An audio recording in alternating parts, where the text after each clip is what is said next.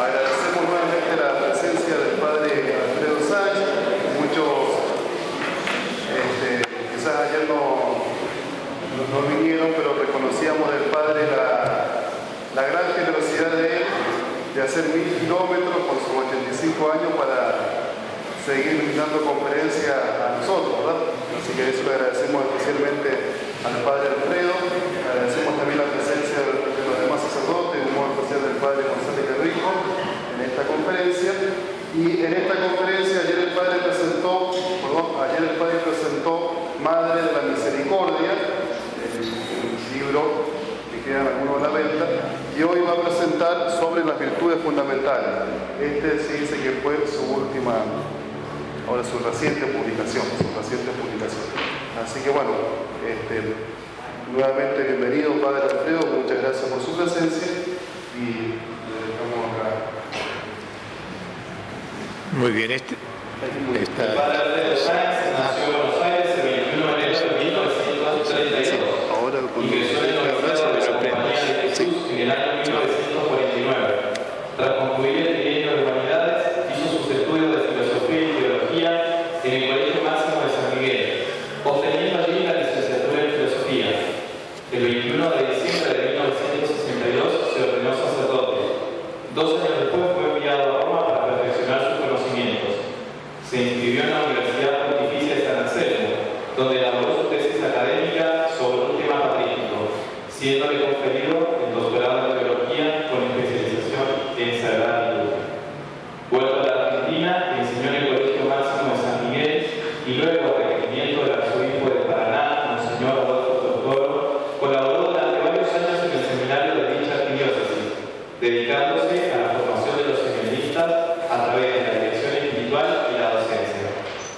En ese lapso fue asimismo secretario de redacción de la revista Continental Micael, donde escribieron personalidades del extranjero y que llegó a totalizar 33 volúmenes a lo largo de 11 años. Actualmente vive en Buenos Aires, en la residencia Regina Martín de la Compañía de Jesús, donde se dedica a una intensa actividad literaria. Ha escrito más de 300 artículos y cerca de 60 libros. Es además profesor de patrística en la Facultad de Teología de San Miguel, dependiente de la Universidad de Salvador, conferencista y predicador de ejercicios espirituales. Ha recibido el doctorado en causa de la Universidad Católica de La Plata y de la Universidad Autónoma de Guadalajara. Agradecemos en este día su presencia en el que nos va a presentar uno de sus últimos libros, Virtudes Fundamentales. Lo recibimos con un fuerte aplauso.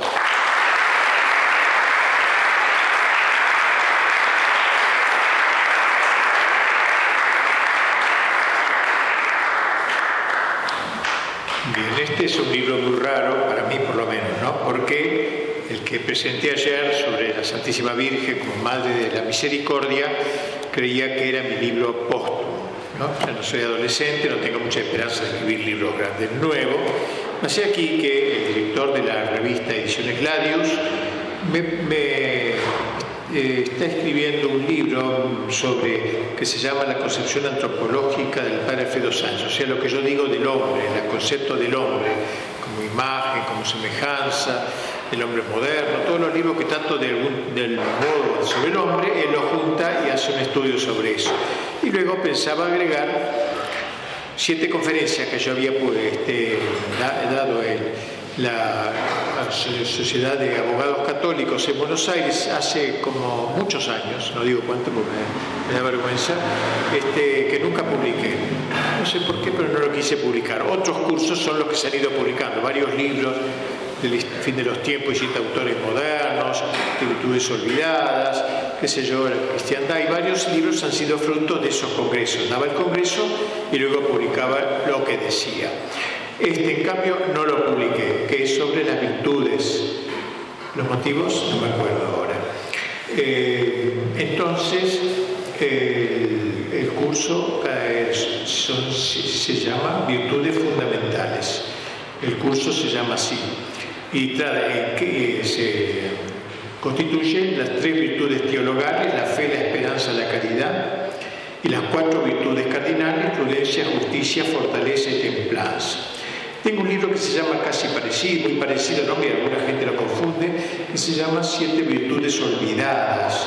Son virtudes secundarias, no virtudes como estas fundamentales, sino secundarias. La eutrapelia, que parece el nombre de una vieja correntina, ¿eh? no hay eutrapelia, no tiene nada que ver con ningún correntino, sino que eutrapelia en griego quiere decir el buen trato, el saber tener comedimiento con la gente. Eso es una virtud para Santo Tomás. Y olvidada, ¿quién se confiesa? Yo en el confesionario nunca vino una, una persona a decirme he pecado contra la eutrapelia, nadie sabe lo que es eso. O también la virtud de la gratitud, la virtud es una virtud. Muchos no saben eso, creen que es una señal de cortesía, pero esto es una virtud también. Entonces, siete virtudes olvidadas trato allí en ese librito y se confunden con él. Estas son siete también no es porque yo tengo la manía del número 7, sino porque eran siete conferencias que daba en el año en esa corporación de abogados católicos, y en este caso, como dije, las tres teologales. Teologales significa virtudes que las da Dios, o sea que el hombre no puede adquirir la fuerza de músculo, sino que es una gracia de Dios, la fe, por ejemplo, la esperanza, la caridad, no la puedo yo conseguir a fuerza de voluntad. Es una virtud que me la da Dios, por eso se llama teologales, viene de Dios, y tiene por objeto a Dios. La fe es creer en Dios, la esperanza es esperar en Dios, etc. La caridad es amar a Dios y al prójimo por amor a Dios. O sea, esa es la característica de las virtudes teologales. Y las cuatro cardinales, en cambio, pueden ser fruto, un pagano puede tener prudencia, que es una de las virtudes cardinales, aunque no tenga una gracia de Dios especial para tenerla. Justicia, fortaleza, templanza, esas son las cuatro virtudes cardinales. Muy bien, en este libro trato de las siete virtudes, tres teologales y cuatro cardinales. Así que es un libro raro para mí, en el sentido de que no lo he escrito ahora, pero tiene plena actualidad porque son cosas muy permanentes y no se conocen demasiadas cosas en lengua castellana sobre estas virtudes tan importantes, son fundamentales justamente porque de ellas dependen muchísimas virtudes, algunas de las que traté las virtudes olvidadas y otras más.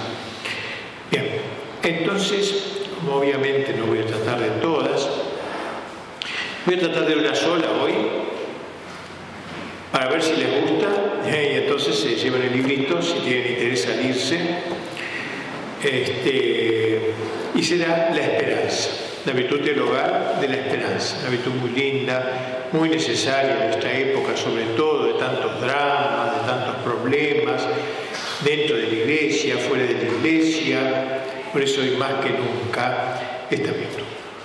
Bueno, comencemos, entrémonos, eh, entrémonos en este análisis diciendo que más fácil le sería vivir a la tierra sin sol que sin esperanza el corazón del hombre. A toda hora queremos, necesitamos esperar, a toda hora necesitamos esperar. Y preferimos a no hacerlo de modo alguno, hacerlo casi sin fundamento, pero ningún hombre puede vivir sin esperanza, porque si triste es la esperanza vana, o sea, esperar en cosas imposibles, más triste es vivir en la desesperación. Un hombre sin esperanza no es sino un absurdo metafísico, todos esperamos. La necesidad de esperar, así como la de creer y amar, pertenece constitutiva ineludiblemente a nuestro ser. Somos nuestras esperanzas, somos nuestras creencias y somos nuestras direcciones, nuestros amores. Imposible entonces que una tendencia tan arraigada en el hombre que Dios ha puesto en el hombre, la de esperar, esperar, eh, no entrase en la arquitectura de la vida cristiana, ya que no hay en el orden de la naturaleza principio alguno vital que el cristianismo no haga suyo y no lo consagre para emplearlo como medio propio y adecuado al fin sobrenatural, puesto que la gracia da perfección a la naturaleza, no la niega, no la destruye, la esperanza cristiana tiene que ver con tiene que ser un misterioso, gratuito y sobrenatural acabamiento de la pasión y del hábito de vivir esperando, tan esencialmente sellado en el corazón de la naturaleza humana durante su existencia terrestre. Al asumir la esperanza, el cristianismo la transforma, la eleva, porque la da Dios esta virtud. No es una esperanza a fuerza de voluntad, sino que la da Dios, como dije, virtud teologal, pero realza su objeto. No es una esperanza solamente en cosas temporales, sino una esperanza en Dios, en la salvación eterna. Aumenta su alcance. En resumen, la deifica, la diviniza esta virtud tan noble de la esperanza. Si la esperanza natural es el alma de nuestra vida de hombres, de seres humanos, todos los seres humanos esperamos, no podríamos vivir sin esperanzas, la esperanza sobrenatural que se nos infunde por el bautismo es el alma de nuestra vida de cristianos. La primera viene ser como la sombra de la segunda. Sobre la esperanza se han explayado numerosos autores espirituales. Condensaremos las enseñanzas de algunos de ellos con los aportes de autores contemporáneos. Destaquemos particularmente la figura del gran San Agustín, que el gran buceador del corazón humano, quien se abocó a la consideración del pasado, el presente y el futuro del hombre y de la sociedad,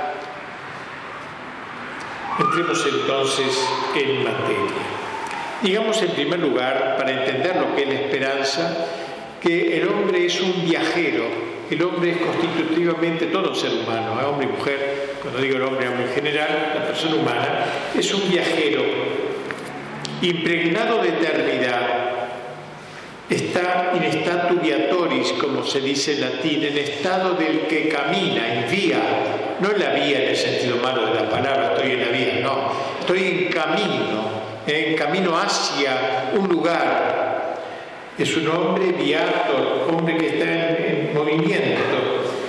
El concepto opuesto es el estatus viator, de comprensoris, es el estado del que ya llegó, no está ya en camino, ya llegó. Y quien ha alcanzado la meta ya no es viator, es comprehensor. Hay dos maneras de ser hombre, el hombre que está en camino y el hombre que ya ha llegado. El que ha llegado ya no está más en camino, ya no tiene esperanza. El que ha llegado al cielo, por ejemplo, ya no espera más, es ridículo esperar, es propio de esta tierra. La teología ha tomado esta palabra comprendí que en una carta de San Pablo, Filipenses 3:13, donde dice, hermanos, yo no creo aún haber alcanzado el fin, pues está en camino precisamente, cuando llega al fin ya no sigue buscando, ya no está más en camino. Estar en camino, estar in vía, quiere decir caminar hacia la felicidad, haber alcanzado y ser eh, eh, quiere decir poseer la felicidad, haber llegado al cielo, por ejemplo, la plenitud, la visión beatífica de Dios. Hay dos maneras de ser cristiano, el que está en camino y el que ha llegado, obviamente. El estado del ser en camino no es una determinación local, sino que expresa algo más profundo, algo entitativo, que atañe a la constitución íntima del ser de la criatura. Como escribe un pensador moderno, Gabriel Marcel, el hombre es un viajero, no es un vagabundo ni un aventurero. Es decir, el hombre no camina como tantos hombres modernos, ya veremos que no tiene esperanza, no camina sin rumbo, sin saber dónde va, no es un aventurero, ¿no? Eh, el hombre es un viajero, tiene una meta, uno saca un boleto en un tren para ir a alguna parte determinada. La esperanza me es una esperanza que me da un boleto para el cielo, para la vida eterna. El estar en camino supone pues dos aspectos, uno negativo, que es el aún no haber llegado, y un lado positivo, saber el encaminamiento, el encaminarse hacia la plenitud. A diferencia de otras personas que viven en la tierra sin ninguna esperanza del futuro, viven acá nomás y no les interesa que haya otra vida. Este carácter del hombre como viajero lo tuvieron también los ángeles, pero a su modo, porque su camino no fue la temporalidad. Para el ángel el estatus guiatoris, el estado de caminante fue un instante único, ¿eh? un instante, instante que decir ya tiempo en el que se jugó una decisión espiritual por o contra Dios.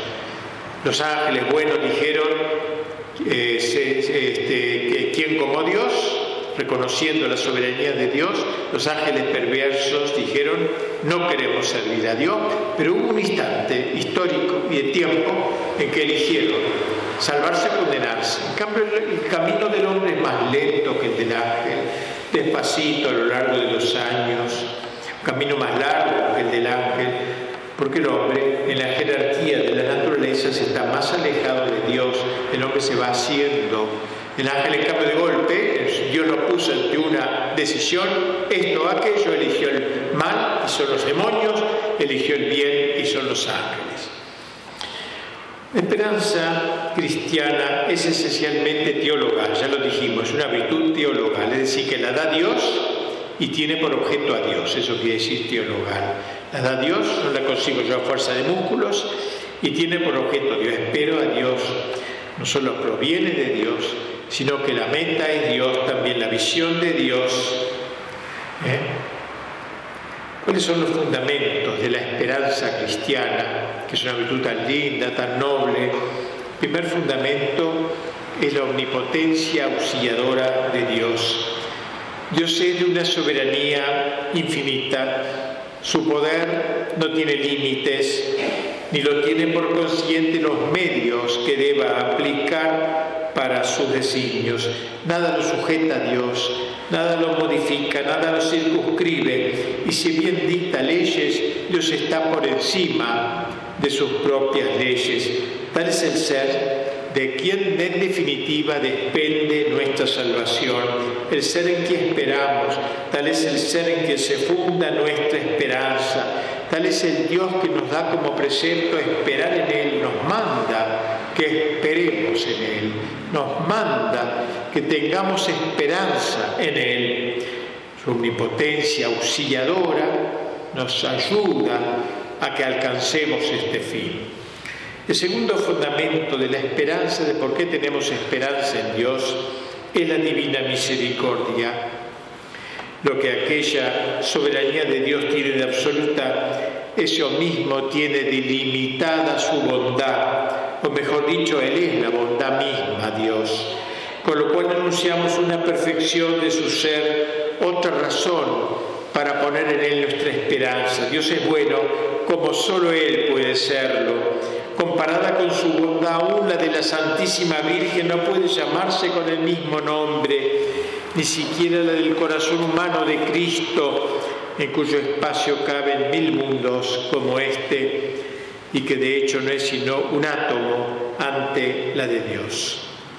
junto con ser bondad, Dios es, como dice San Juan Amor, de hecho, lo mismo es una cosa que otra, si bien para nosotros la idea de amor añade algo a la de bondad y dice que el amor es como la expresión de la bondad, que la bondad es un tesoro y el amor, el amor, la mano que saca de allí para gastar la bondad de Dios es pues una bondad enamorada. Dios enamorado de cada criatura suya y de lo ha sido, lo es de tal manera que le ha movido a amar hasta la nada misma. Dios nos creó cuando sacó de la nada. La creación es un acto puro de amor. No teníamos mérito alguno para existir. Siendo Dios, siendo Dios amor hasta el extremo de amar aún lo que no existe, cuán amados no serán de Él los seres a quienes de hecho como nosotros les ha dado a cada uno la existencia cuánto no deseará que esos seres logren la felicidad que anheló para para ellos. Como por mucho que esperemos, nunca podrá ser excesiva nuestra esperanza. Pero sobrevino el pecado de nuestros primeros padres, y así como su bondad se trocó en amor para sacarnos de la nada, así para salvarnos del pecado, su amor se trueca en misericordia, lástima que siente por el hombre pecador. Sin duda, la, santidad divina mira con horror el pecado, lo que nos mueve a levantar el brazo de la justicia, pero mucho más lo mueve a misericordia. El tercer fundamento de la esperanza es la fidelidad de Dios a sus promesas. Sin duda que será fiel a sus palabras, ya que las palabras del Señor permanecen para siempre. Dios nos ha empeñado su palabra la palabra empeñada es lo sagrado que tienen las cosas humanas. Ahora no, ya que todos mienten. Antes, cuando uno decía, te doy mi palabra de honor, era en serio. Ahora, bueno, cualquier cosa, pero no es así la palabra de Dios. Si hay algo manifiestamente divino en el universo, visible la estabilidad. Miles de años hace que un día suceda la noche y la noche al día, la primavera al invierno, verano a la primavera. ¿Cuál es el secreto de esta constancia? La palabra de Dios. Él dijo y todo fue hecho. Hablando sigue y todo permanece. Comparada con la inmutabilidad de la palabra divina, toda promesa humana es movediza como la paja. Pues bien, esa palabra creadora y conservadora de todo lo que existe es la misma que Dios tiene empeñada con nosotros. Toda nuestra vida está sumergida en el océano de promesas de nuestro Padre que está en los cielos. Toda sin excepción tiene por objeto nuestra salvación eterna. Pasarán los cielos y la tierra, dijo Cristo, pero mis palabras no pasarán. ¿Cuáles son algunas de estas palabras? Pues ¿qué responde el Señor a su pueblo? ¿Puede una mujer olvidarse de su niño de pecho sin que tenga compasión del hijo de sus entrañas? Pues aun cuando ella pudiese olvidarle, yo jamás me olvidaré de ti. Y Dios no es exagerado, Dios no dice palabras por decir, las palabras de Dios duran siempre. ¿Eh? Otra, otra frase de Dios, como uno a quien su madre consuela, así yo consolaré. Dios se compara con una madre, Dios no tiene sexo, no es ni masculino ni femenino. Él le ha dicho cuando oréis, decir Padre nuestro, Padre, pero no es que sea hombre Dios. Dios está más allá de los sexos. ¿eh? Eh, y por eso Dios también se compara con una madre. Dios se parece al Padre, pero se parece a una madre, también tiene la ternura de una madre. Por eso dice Dios, yo mismo llevaré mis brazos hasta la vejez, hasta que encanezcáis, yo sí sé, yo llevaré y yo salvaré. Son palabras de Dios, no son palabras exageradas, serias. Todo lo que le pidamos de sustancial, Dios nos lo concederá y si le pedimos el bien infinito, entonces tengamos la, concesión por indefectible. Jesús dijo, cualquier cosa que pidierais al Padre en mi nombre, eso haré, a fin de que mi Padre sea glorificado en el Hijo. Así que tres son los fundamentos de la esperanza, la omnipotencia de Dios, su misericordia y su fidelidad. La omnipotencia se ve corroborada, por la misericordia y la fidelidad. Hay dos soportes, podríamos decir, humanos de la esperanza sobrenatural. Uno es la magnanimidad y otro es la humildad. La magnanimidad y la humildad. Eh, eh, la, magnanimidad ante atención del alma hacia las cosas grandes. Tiene magnanimidad quien no, contentándose con lo pequeño y minúsculo, se exige lo grande. Alma, magnanimidad es magna, ánima, alma grande. Es lo contrario del ánima pusilánime, pusila, ánima, alma pequeña, mezquina para tener esperanza, el fundamento humano de la esperanza es esta magnanimidad, para que no nos quedemos en lo pequeño, para que no nos ahoguemos en un vaso de agua. Cuando se trata del orden sobrenatural, el objeto de la esperanza teologal es el más alto y arduo de los bienes futuros, futuros a que el hombre puede aspirar, la posesión de Dios, la vida eterna. Esta virtud entonces de la magnanimidad tan linda virtud es la que funda de algún modo nuestra esperanza. Si uno no es magnánimo se queda en lo pequeñito y todo y no piensa en lo grande. Y la otra virtud es la humildad, la humildad que solo de un modo aparente se contrapone a grandeza de ánimo. ¿eh? La verdad, la humildad es primariamente un modo de relacionar, no es primariamente un modo de relacionarse los hombres entre sí, ¿no? entendiendo, creyendo que uno vale menos que los demás, a veces esto no es así, sino la actitud del hombre que al verse a la luz de la grandeza de Dios toma conciencia palmaria de su pequeñez. Y por eso para tener la virtud de la esperanza, la humildad es necesaria. Para esperar de Dios, solo el humilde espera en la dignidad propia del hombre ante Dios. La esperanza exige la humildad. La Santísima Virgen es el ejemplo de la confluencia de estas dos virtudes, la humildad y la magnanimidad, como lo expresa en el Magnificat cuando dice, hizo en mí, hizo en mí grandes cosas el que es poderoso. Hizo en mí, habla en voz pasiva, porque no es ella la que hizo grandes cosas, hizo Dios, hizo en mí. Pero grandes cosas, habla la magnánima, se junta ahí la magnanimidad y la humildad. Eh, hizo en mí grandes cosas el que es todopoderoso. Por eso de la correlación entre la magnanimidad y la humildad nace la justa ordenación de la esperanza. Una magnanimidad sin humildad fácilmente degenera en soberbia. Una humildad sin magnanimidad fácilmente se vuelve pusilanimidad. Pero cuando ambas se juntan, de ahí el punto exacto. Pues bien, Cristo es la encarnación de nuestra esperanza. Dice San Pablo, Cristo en medio de vosotros es la esperanza de la gloria, porque hay que relacionar la esperanza con la figura de Cristo. Nuestra esperanza es cristiana, nuestra esperanza pasa por Cristo.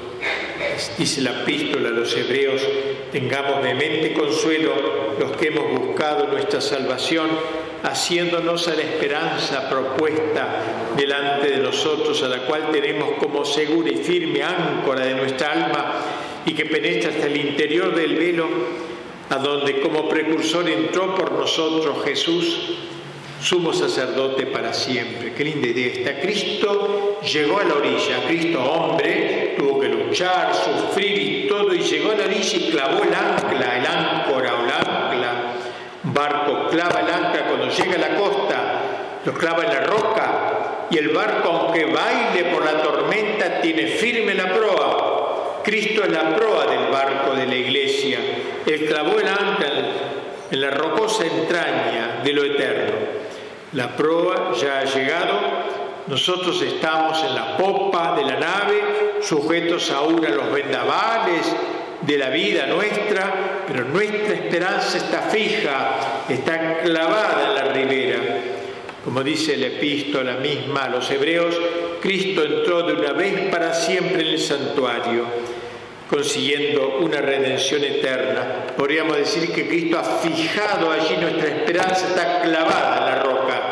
Ya podemos en la vida tener sacudones y cosas, pero Cristo es el cumplimiento real de nuestra esperanza. Como dice San Pablo, en esperanza hemos sido salvados ya. No dijo San Pablo, comenta San Agustín, seremos salvados. Si no estamos ya ahora salvados, no por cierto todavía en realidad, pero sí en esperanza, la esperanza nuestra echa sus raíces en el Cristo que llegó, en Él está cumplido, lo que como nosotros promesa esperamos. Somos el cuerpo de aquella cabeza en la que está realizado lo que esperamos. Bien, la esperanza tiene que ver mucho con la juventud. La esperanza está intrínsecamente relacionada con la juventud, tanto en el orden natural como en el sobrenatural. En la tierra, todo amanecer es preludio de un crepúsculo inevitable. Haría falta lo que nos gustaría, que sería que el mundo fuese joven y a la vez eterno, que nosotros fuésemos jóvenes y eternos. Eso es lo que nos encantaría. Entonces escaparíamos al envejecimiento psicológico, metafísico. Los hombres somos jóvenes un instante, nuestra juventud no es duradera, que lo deseable, lo lindo sería poder salvar ese estado de juventud sin declinación alguna, vivir en la libertad de un surgimiento perpetuo, un amanecer permanente.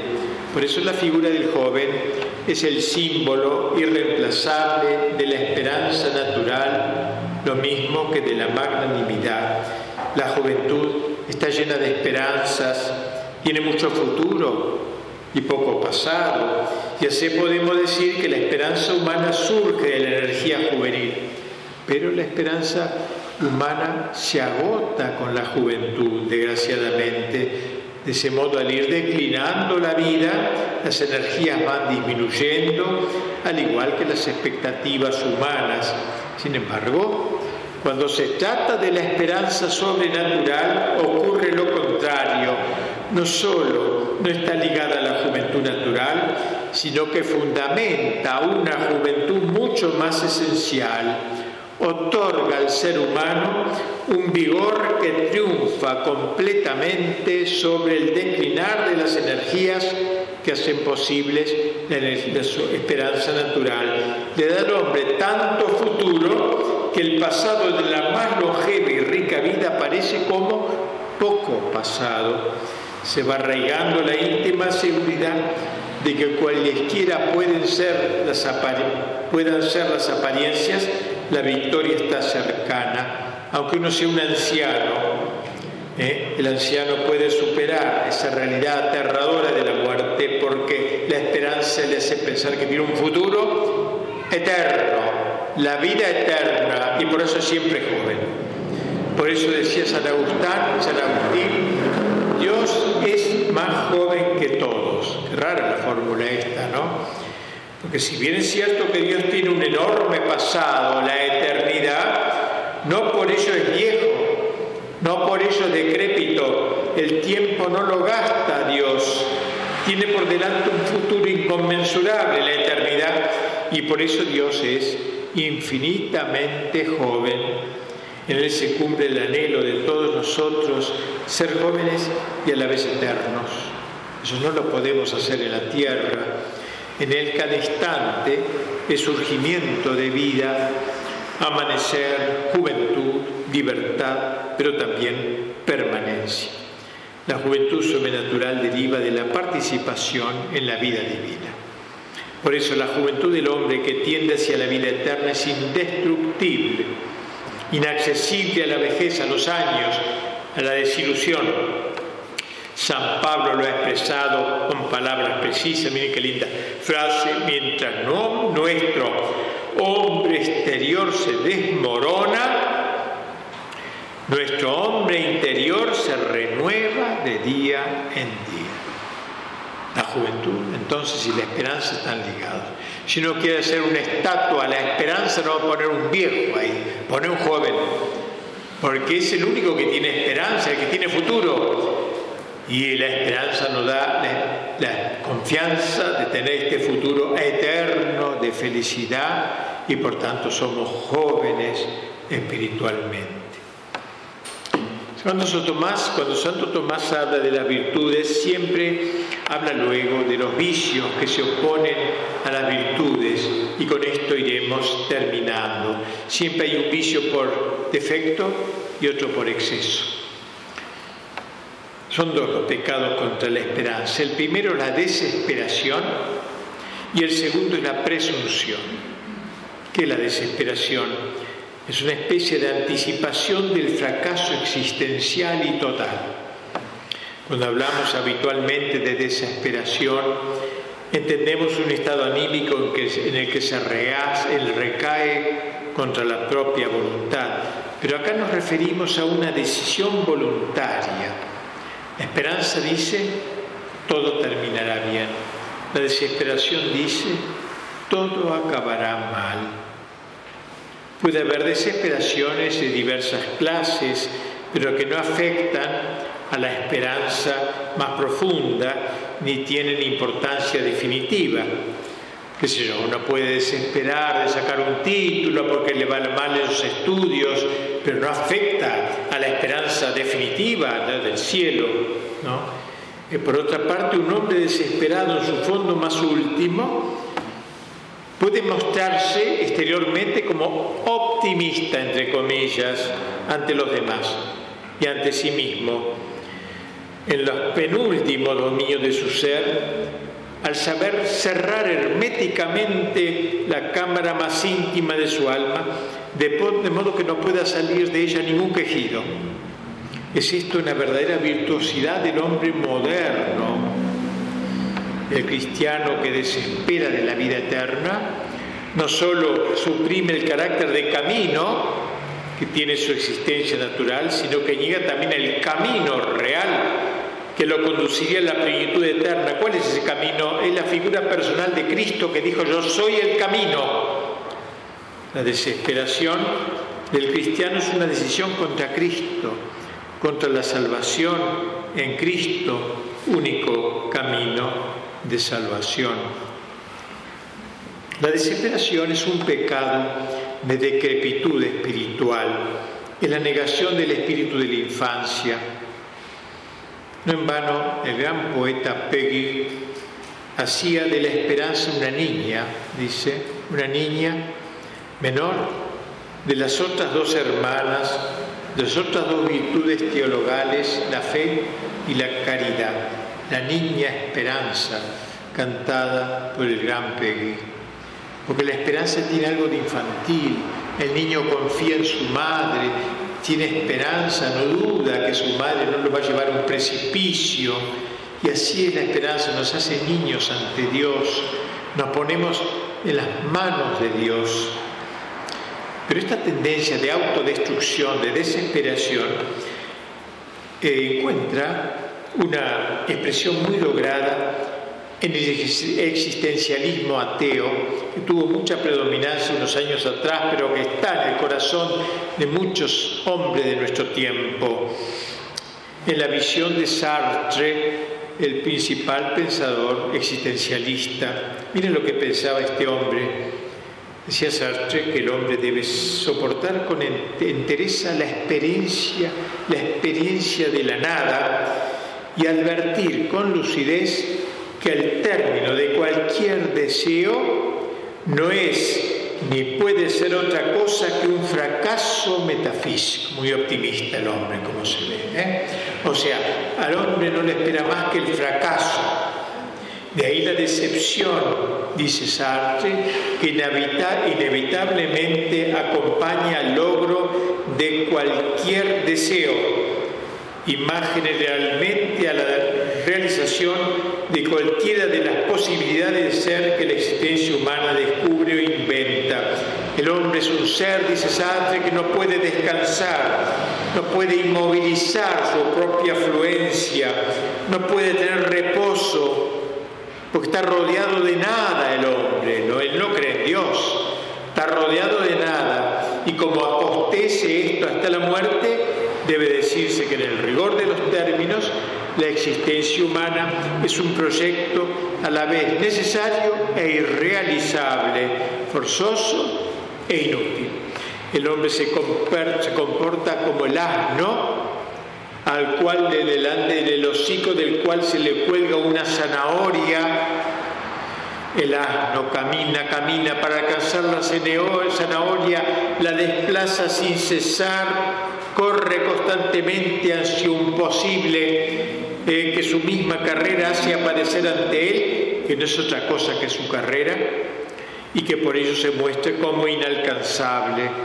Terrible esto, ¿no? Corremos, dice Sartre, hacia nosotros mismos y somos por tanto el ser que no puede juntarse consigo.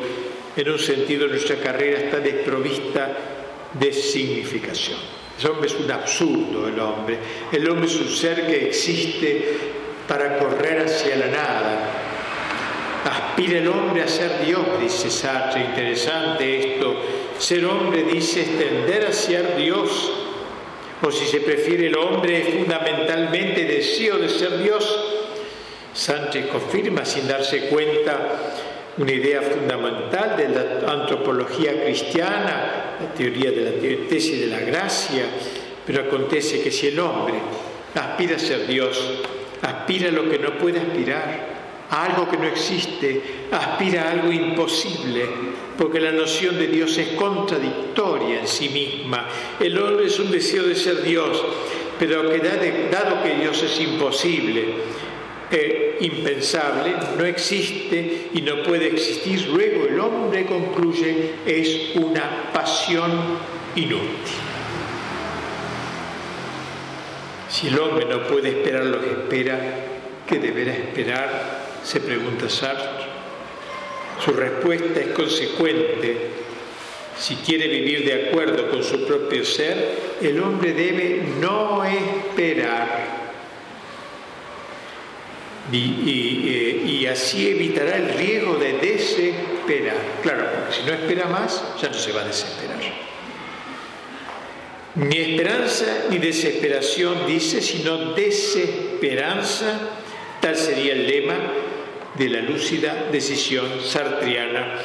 El hombre debe aceptar serena y animosamente la realidad de su condición humana, conquistar paso a paso su propia libertad de cara a la angustia de existir, inventar sus valores, comprometerse virilmente en su realización, aún sabiendo que el término de su empeño es la nada.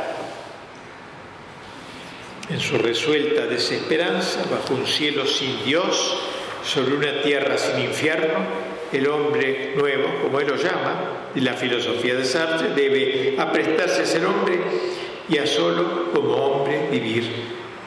Ello no es otra cosa que querer ser Dios sabiendo que Dios no existe ni puede existir. Ser hombre consiste en ser cotidiano y resignadamente una debilidad imposible y frustrada. Terrible esto, ¿eh? Esto no lo vive demasiada gente hoy. El otro error sí lo vive casi todo el mundo moderno. El otro gran pecado contra la presunción por exceso, contra la esperanza por exceso es la presunción. Es decir, el anhelo indebido de la plenitud, la anticipación de la plenitud. La presunción es aquella tesitura de espíritu que decide ignorar la realidad futura de la vida eterna y lo penoso de su existencia. Es una perversa seguridad. Yo voy a llegar a la felicidad por mis propios músculos. Presunción, sin la ayuda de Dios. Yo voy a hacer la felicidad, se basa en la presunción pelagiana, aquel error de los primeros siglos, que decía que el hombre podía, se podía salvarse a fuerza de músculos, no por la gracia de Dios, a fuerza de musculatura. La propia fuerza de la naturaleza humana basta para alcanzar el cielo, sin necesidad de recurso alguno a la gracia.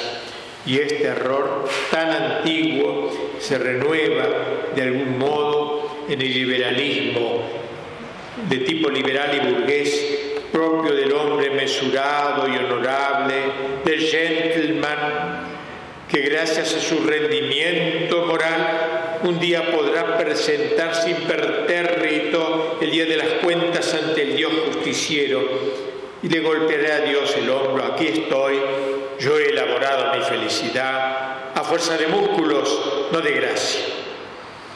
Dentro de este segundo tipo de presunción, de este tipo de presunción se incluye el humanismo antropocéntrico de los últimos siglos, cuyo análisis breve nos permitirá permitir eh, entender mejor lo que es este pecado horrible que marca al mundo moderno de manera total y nos toca de algún modo, nos contagia. Dicho humanismo no es sino un remedio de la esperanza. Espero a fuerza de músculos. Yo voy a lograr la felicidad. Yo, sin ayuda de Dios. No yo espero en Dios, espero en los hombres, pero en sus músculos, pero en la técnica, pero en las fuerzas naturales. El renacimiento trajo consigo un auge fuerte de la esperanza terrenizada. El hombre moderno empezó a esperar mucho de sí. Deus in terri se llamó a sí mismo por boca de un autor renacentista Marsilio Ficino, es decir, Dios en la tierra, el hombre es Dios en la tierra, es el Dios. Otro autor Leibniz lo llamaba, el hombre es petit Dieu, un pequeño Dios, un diosito. No necesita del Dios con mayúscula, Él es un pequeño Dios, Él va a alcanzar la felicidad. Poco a poco se fue dando un avance de la secularización y así entonces los conceptos cristianos de providencia, redención, cuerpo místico y esperanza se fueron mundanizando y volviéndose seculares. No en vano decían los antiguos que el diablo es el mono de Dios, porque el diablo imita, el mono imita al hombre, y así el hombre moderno imita a Dios, quiere suplir a Dios. Bien escribió Gustave Thibon, nadie escapa a Dios, quien se niega a ser su hijo será para siempre su mono. El equivalente eh, secularizado de la providencia fue la ley histórica, la filosofía de la historia. Ahora ya no se habla más de teología de la historia, el hombre hace la historia, el hombre hace la filosofía de la historia. Algo semejante pasó con la idea de redención, se fue secularizando todos los principios cristianos, la redención los ilustrados, entre comillas, como se llamaban a sí mismos, los hombres cultos, ¿no? los brutos medievales que creían en Dios, en la gracia y en todas esas macanas, los ilustrados no podían negar la evidencia del mal, claro, no la podían negar. Surgió entonces la hipótesis de una redención natural o histórica. Cristo fue sustituido por la colectividad. Los particulares que conocemos son necios y canallas, decían, es cierto, hay muchos sinvergüenzas. El hombre en general aparece a los ojos de Voltaire y Lessing como el redentor del hombre en particular. El hombre, el hombre con mayúscula, va a salvar a los hombres, a todos los hombres, no Dios, el hombre va a salvarlo. Y el cosmopolitismo no fue sino la secularización del concepto de cuerpo místico. No hay iglesia, no hay cuerpo místico. El hombre, el hombre cosmopolita va a salvarse a sí mismo. No será difícil, después de lo dicho tan sintéticamente, imaginarse el término a que condujo la secularización de la esperanza cristiana. Decía Diderot, ese gran pensador de la Revolución Francesa, la posteridad es para el filósofo lo que el otro mundo para el hombre religioso. Es decir, la posteridad, por el progreso técnico, el hombre a lo largo de la historia va a encontrar la felicidad en la tierra, no en el otro mundo. Dejemos esa esperanza, la esperanza en los hombres, en el hombre, en la musculatura humana. Nunca ha sido más claramente expresada la transposición del futuro escatológico, es decir, el futuro del fin de los tiempos, con el futuro intrahistórico. Una conclusión se impone, el progresismo, la fe en el progreso, es el término a que llega la secularización de la esperanza cristiana en el mundo moderno. El progresismo no fue una idea, fue una creencia, una especie de fe. El hombre tiene fe no ya en Dios, que no existe, sino en el hombre. Pese a su apariencia racional, la ilustración, la llamada ilustración, implicó tanto una empresa moral y religiosa pseudo-religiosa como una empresa intelectual. Sus hombres se propusieron enclaustrar a la humanidad en la propia naturaleza, no lo sobrenatural, no existe lo natural. De ahí que el progresismo fuese, más que una especulación de ideólogos, un credo de entusiastas, la religión del progreso.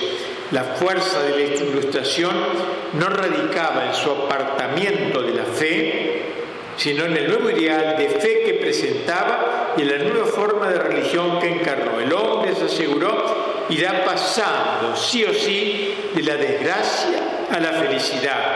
Nunca esta palabra felicidad fue más usada que en el siglo XVIII, cuando estas ideas se impusieron a lo largo del tiempo de la Revolución Francesa. La felicidad, la felicidad pero lograda por el hombre, fuerza de músculos, esperanza del progresismo es pues pura y exclusivamente la mundanidad, es la mundanidad su nota relevante, todo lo que espera el progresista pertenece a este mundo, Sin embargo, no espera para sí mismo en cuanto al individuo. Él sabe que, va a morir, ¿no? pero espera que el género humano, una cosa rara esa, no tanto espera para sí, sino para el género humano. O sea, con el tiempo el hombre va a llegar a la conquista de eso.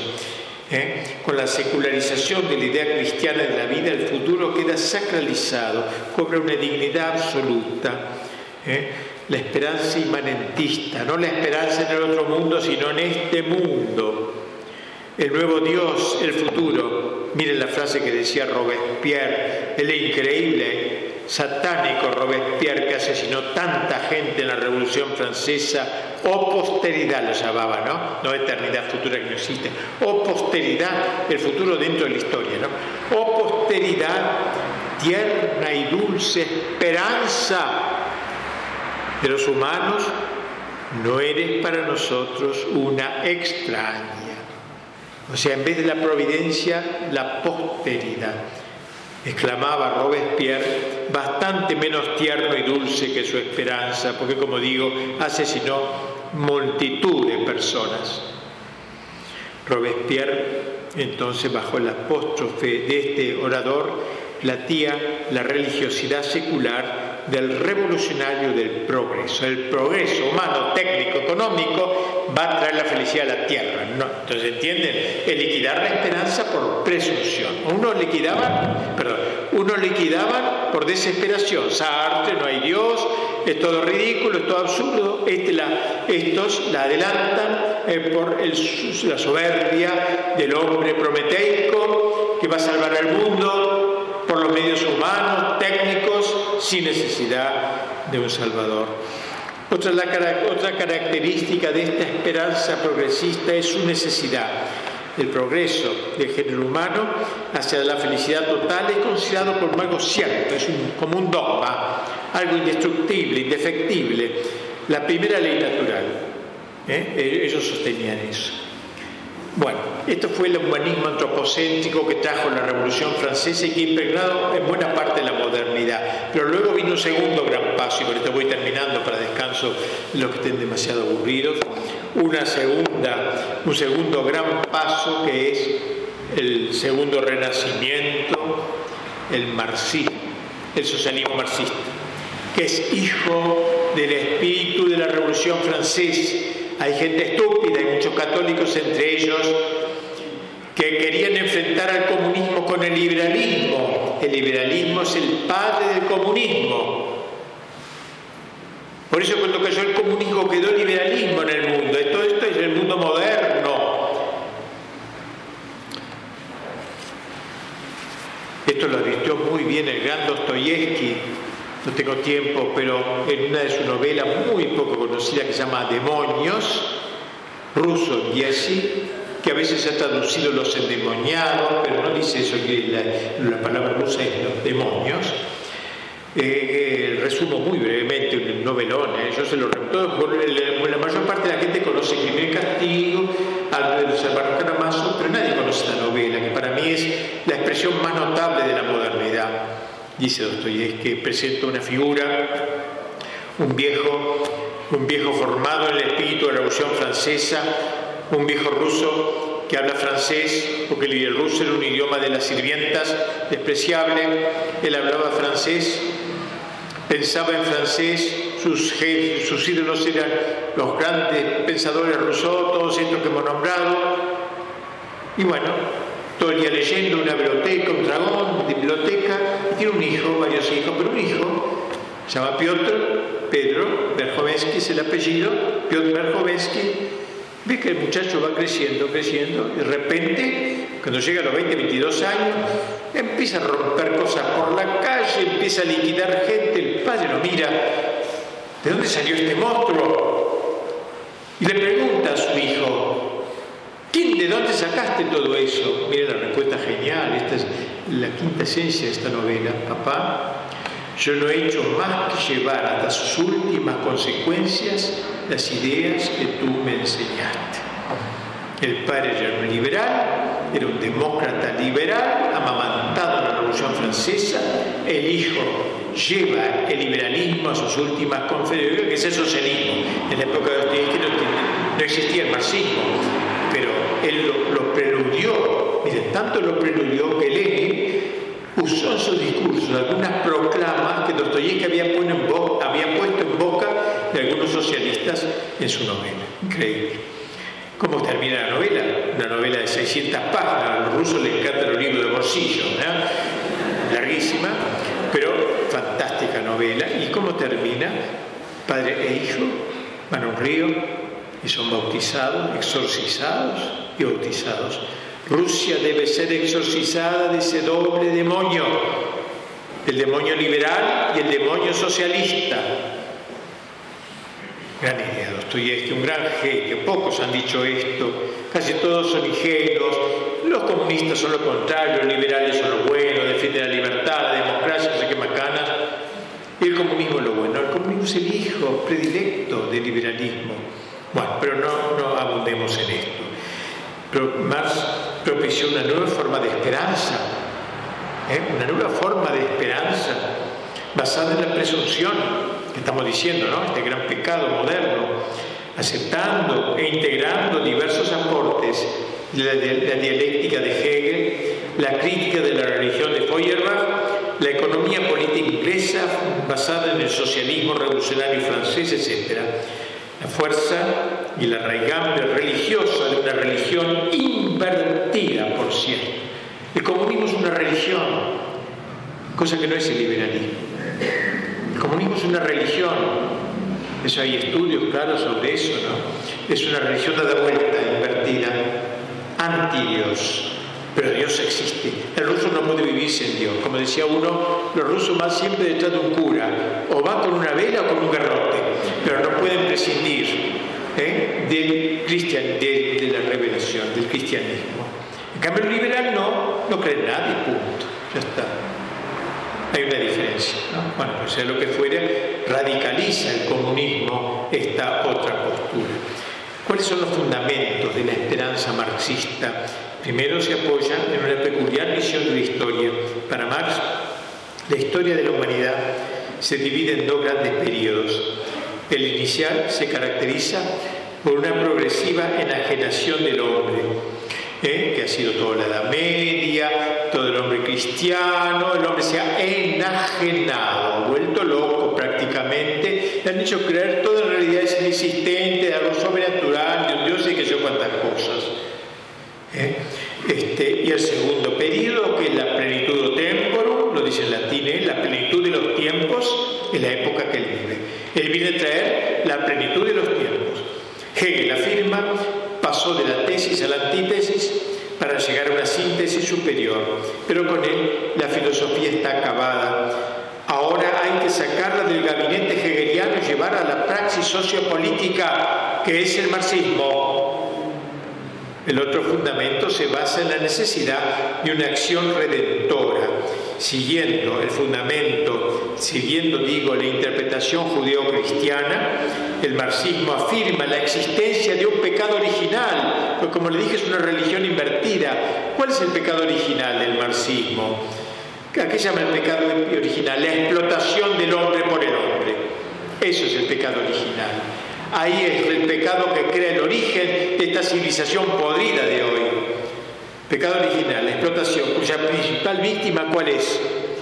El proletariado, es la víctima, que deberá autorredimirse por la revolución. El marxismo es una de las últimas formas de la esperanza secularizada. ¿Entienden, no? Más o menos lo que estoy diciendo secularizada, frente al progresismo dieciochesco, desconocedor del dogma de la caída y por tanto de la necesidad de la redención, el marxismo enarbola la vieja bandera cristiana, pero totalmente secularizada. Nos dirigimos pues ineluctablemente hacia la dictadura del proletariado, mira Marx, estadio final de libertad y felicidad perpetuas reino de Dios mundanizado. Y aquí pues el segundo gran pecado contra la esperanza, la presunción del hombre moderno comenzada institucionalmente en el siglo XVIII y consumada en el siglo XXI. Pero estamos en esto. Yo he querido mostrar los dos pecados que Santo Tomás señala contra la esperanza, aplicándolo a la historia, que creo que es interesante, y nos muestra en qué estadio estamos. El hombre moderno, común, en un cualunque, no tiene esperanza. Sobrenatural, tiene esperanzas en la técnica, en los cambios climáticos y qué sé yo qué, pero no tiene esperanza en Dios. Es una virtud teologal, tiene por objeto a Dios. Si no existe Dios, se inventa una esperanza humana, una esperanza puesta en los hombres. Al inmanentizar la esperanza, ¿entiende? La inmanentizan, es decir, de esta tierra esperanza, eh, dice el orden sobrenatural, eso se queda en lo natural, al imanentizar la esperanza, digo, el hombre ha ido de espejismo en espejismo, de deseo en deseo, de expectativa en expectativa, como una persona corta de vista e impaciente que no puede poner su mira más allá de las perspectivas inmediatas o cercanas, ojos miopes, no los ojos de águila de la esperanza, se comprende por qué en algunos países donde la técnica es llevada muy lejos, donde el confort es asegurado a todos, fácilmente la esperanza se quiebra y un fastidio indecible se expande por doquier. Sería interesante estudiar la relación entre el paraíso en la tierra y el aburrimiento metafísico del hombre. El aburrimiento es el estado de ánimo en que vive quien ha perdido la esperanza. ¿Qué puede acontecerle de nuevo al hombre viejo?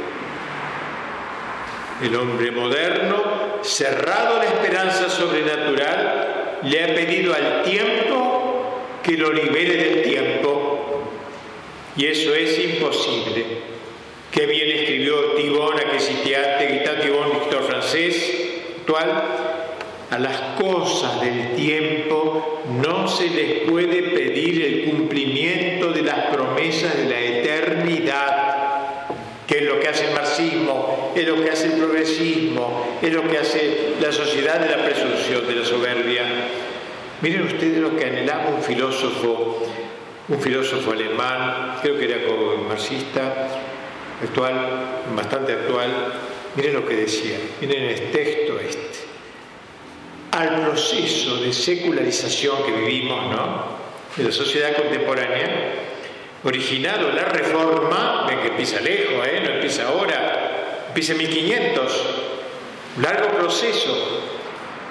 El luteranismo, la Revolución Francesa, la Revolución Soviética, Mire lo que dice, al proceso de secularización de la sociedad contemporánea originado en la Reforma, le restaba un último y decisivo paso, miren ustedes, intentar secularizar las virtudes teologales, vaciándolas de su contenido trascendente y gracioso, mundanizarlas, engarzándolas en el mero devenir histórico sin su, sin su significado sobrenatural originario. Terrible. La fe sí, pero no en un Dios que no existe. Fe en el hombre.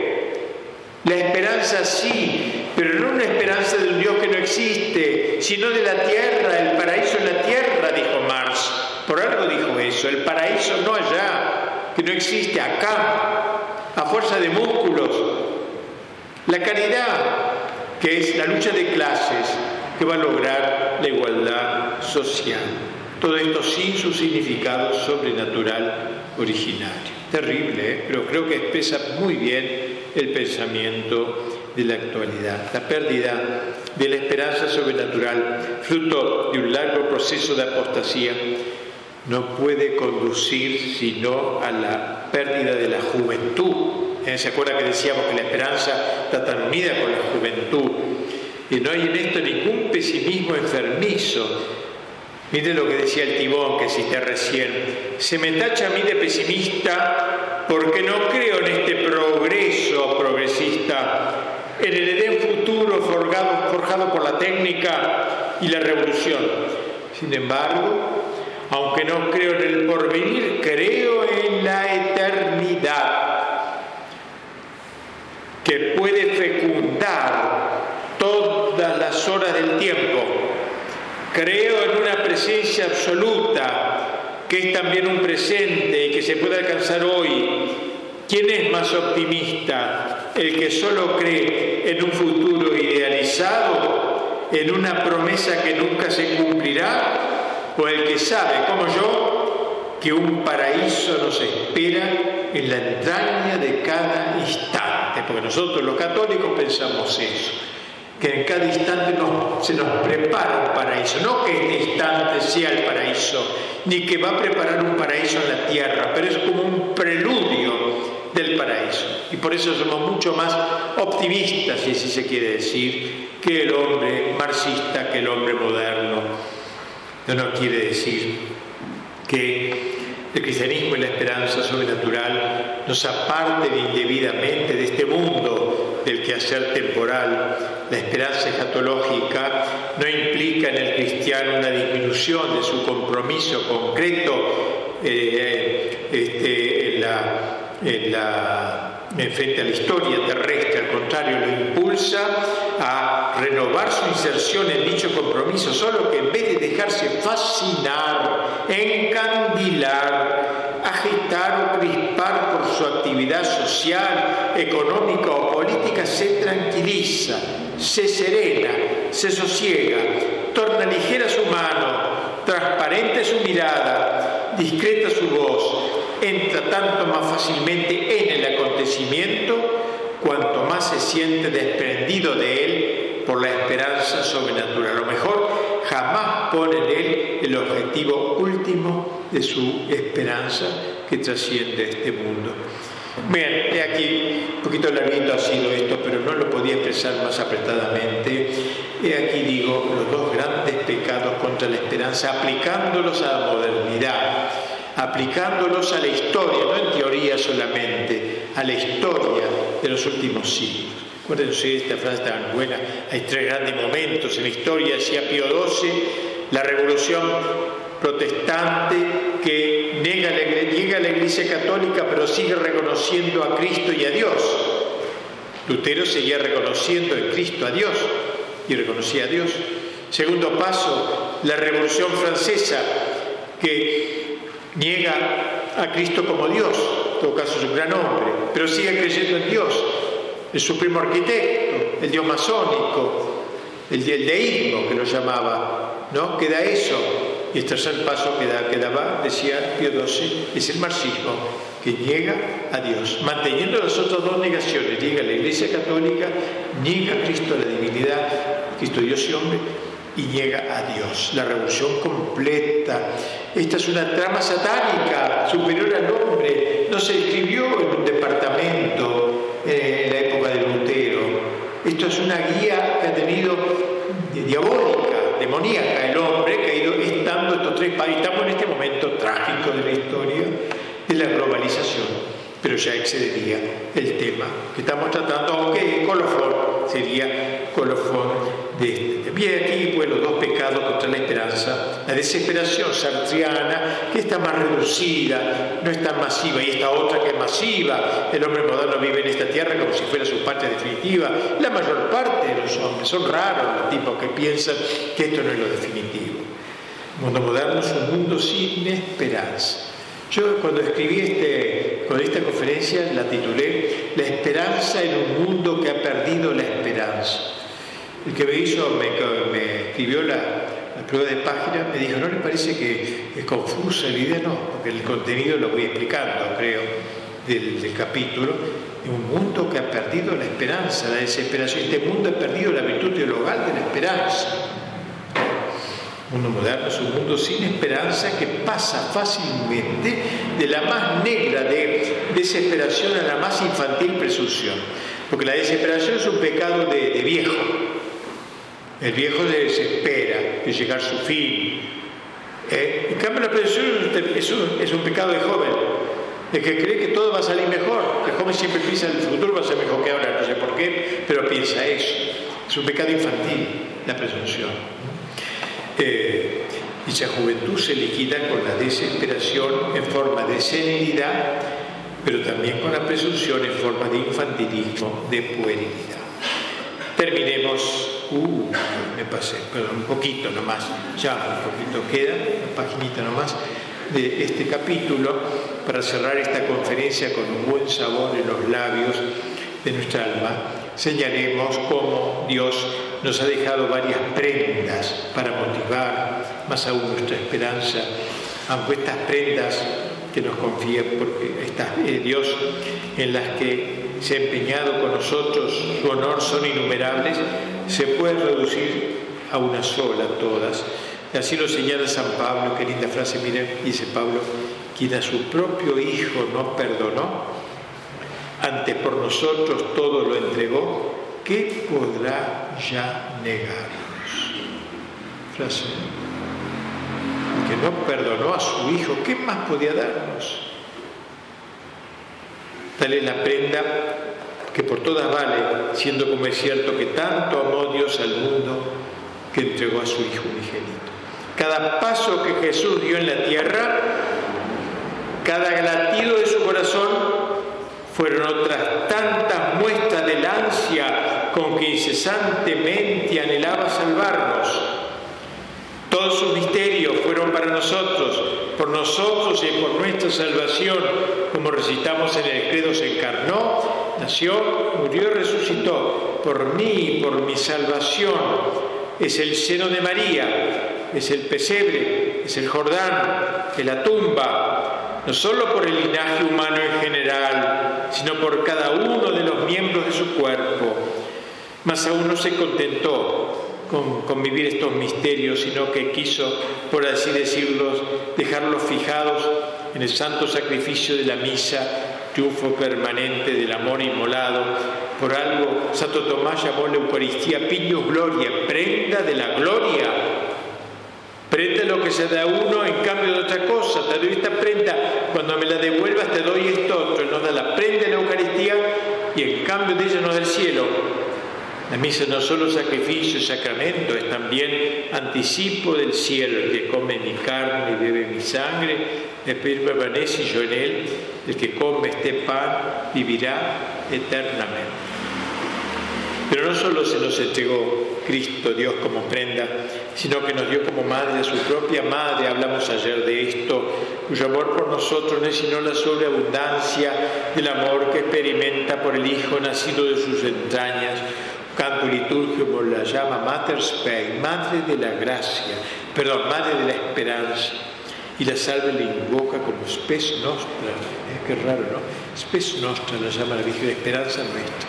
Dios te salve, Reino y Madre, vida, dulzura y esperanza nuestra. Nos dio también la Iglesia, los ángeles, los santos, el sacerdocio, los sacramentos, una verdadera conjuración universal tramada por Dios para salvarnos. Cerremos estas consideraciones. La esperanza es profecía, perforación del tiempo. Durante nuestra vida en la tierra gemimos en realidad, dice San Agustín, pero somos consolados en la esperanza. La esperanza es la virtud propia del destierro. Ella nos infunde el sentido de la brevedad de la vida, del desprendimiento, de la poca consistencia de las cosas, que al decir del mismo San Agustín, aquí nacen y pasan.